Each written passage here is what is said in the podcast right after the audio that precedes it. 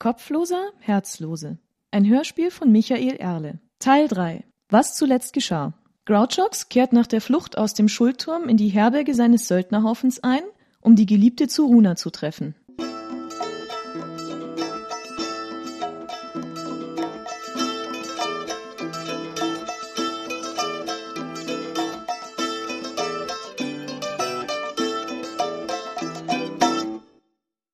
Wie ein guter Zeugmeister sorgte sich Xordosa besser um das Pferd als um den Mann. Eigene Faust hatte es in ihrer Herberge an nichts gefehlt, obwohl Grouchox den ganzen Tag und die ganze Nacht fort gewesen war. Der Schecke schien sogar etwas unwillig, als er seines Besitzers ansichtig wurde. Sicher gibt's wieder Arbeit oder Ärger oder beides, ging es ihm durch den Kopf. Auch viele Menschen hatten den gleichen Gedanken, wenn sie dem Schelm unvermittelt begegneten. Grouchox begann sein Reittier zu untersuchen. Hatte es Schwielen oder wunde Stellen von Sattel oder Zaumzeug? Es muss für jeden Reiter eine Ehre und Pflicht sein, den Gefährten so vieler Reisen persönlich zu pflegen. Dann, zwischen zwei Hufen und dem Versuch, eigene Faust, das spielerische Kauen an seinen Mantelschößen auszutreiben, überkam ihn auf einmal ein Gefühl der Erwartung. Als das Licht in ungewohntem Orange durch Ritzen, Fenster und Pforte in den Stall fiel, wusste er, dass ihm entweder eine große Gelegenheit winkte oder großer Ärger. Von selber kamen sie nie zu Besuch. Es hatte also einen Grund, und das hieß meistens, dass sie etwas von ihm wollten. Die liebe Familie war wieder schultheiß, nur nicht immer so freundlich. Der Lärm der Stadt drang nur mehr gedämpft an sein Ohr, fast wie das Murmeln eines nahen Gebirgsbaches. Eigene Faust gab einen Laut des Erstaunens von sich und Grouchox richtete sich auf und sah sich suchend um.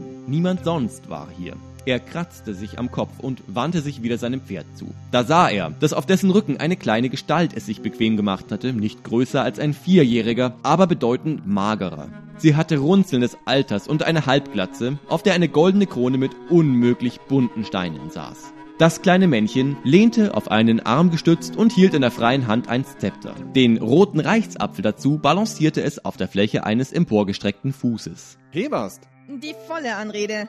Boah! König Hewastel den Bastquast hast du fast verpastelt. Mein Oheim und Ziehvater, Herr der Feenwelt, links des großen grünen Teichs, zumindest bis Vater, wenn's in Waldrost wieder Hirsch, kämmert Hirschküh zurückkommt, Besserwisser des normal großen Volks und willkommen hier. Und zwei hart gekochte Eier.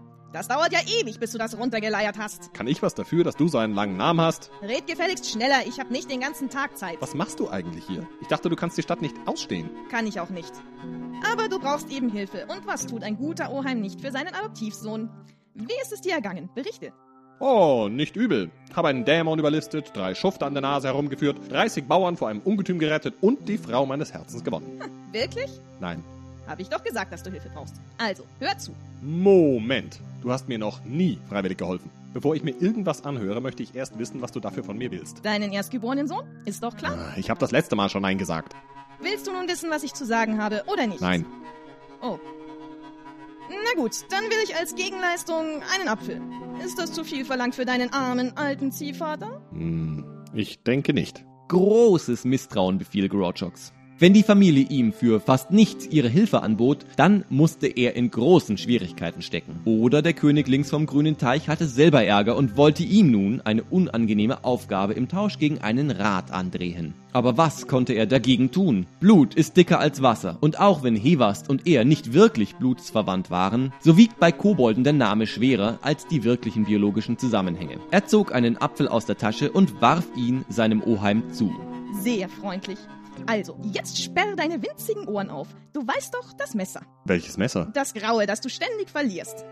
Gar nicht wahr, ich hab's immer noch. Hier, schau. Grouchox wollte die Klinge präsentieren, mit der er die Tür des Schandverlieses geöffnet hatte. Sie war fort.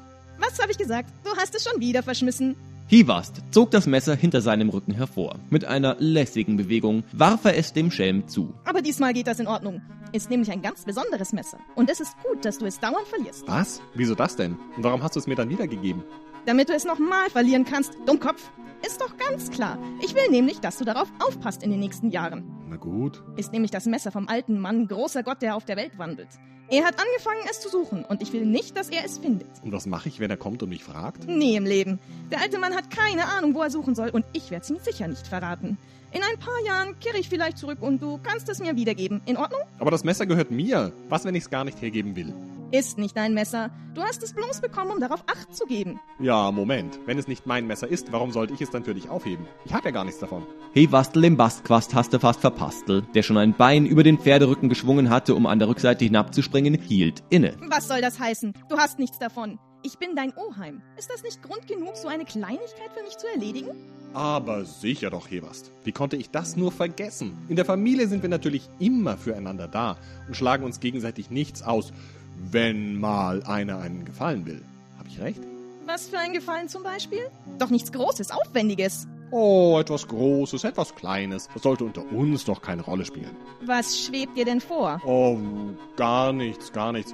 Ich meine nur so, so im Allgemeinen. Aber wenn du raten müsstest, so ins Blaue hinein, was würde dir da einfallen an Gefallen? Hewast bekam immer mehr Misstrauensfalten auf der Stirn, eine über der anderen, so dass es aussah, als läge seine Krone auf einem Stapel sorgsam gefalteter Wäsche. So ins Blaue hinein. Hm, ich erinnere mich da an die Kochkünste von Hewastels Alte, die wo Falten verwaltet. Wir haben sie schon so lange nicht mehr in der Küche besucht. Oh, du verlangst zu viel, Bub. Das kostet mich Kopf und Kragen, wenn ich dir das verspreche. Aber wieso denn? Ist deine Frau denn nicht mehr Teil der Familie? Da wird sie mir doch einen Gefallen nicht ausschlagen wollen, oder? Sowas tut man doch nicht. Der Herr der Feenwelt links des großen grünen Teichs machte ein Gesicht, als hätte er eine Kröte verschluckt und mit einem Schluck aus der Jauchegrube hinuntergespült. Als hätte ihm dann jemand erzählt, dass die Kröte sich in der Minute davor mit Würmern den Wanst vollgeschlagen hatte.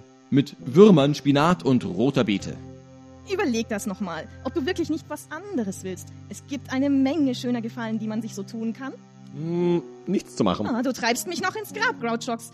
Ins Salzfass. Eines Tages noch ins Salzfass. Ah, Aber einverstanden. Na gut, du sollst es haben. Der Koboldskönig begann zu verschwinden. Nur eins noch. Vielleicht ist es besser, wenn du nicht versuchst, mit dem grauen Messer jemals irgendwas zu schneiden. Und nimm dich in Acht, wenn du in der Wildnis irgendwem begegnest, der irgendwie kopflos wirkt. Nichts schneiden und Vorsicht vor albernen Gestalten. Alles klar. Sonst noch was? Nein, ich glaube, das war's. Obwohl? Nein, das war alles. Das Wichtigste jedenfalls. Einen guten Tag noch, Grouchox. Einen guten Tag, Oheim.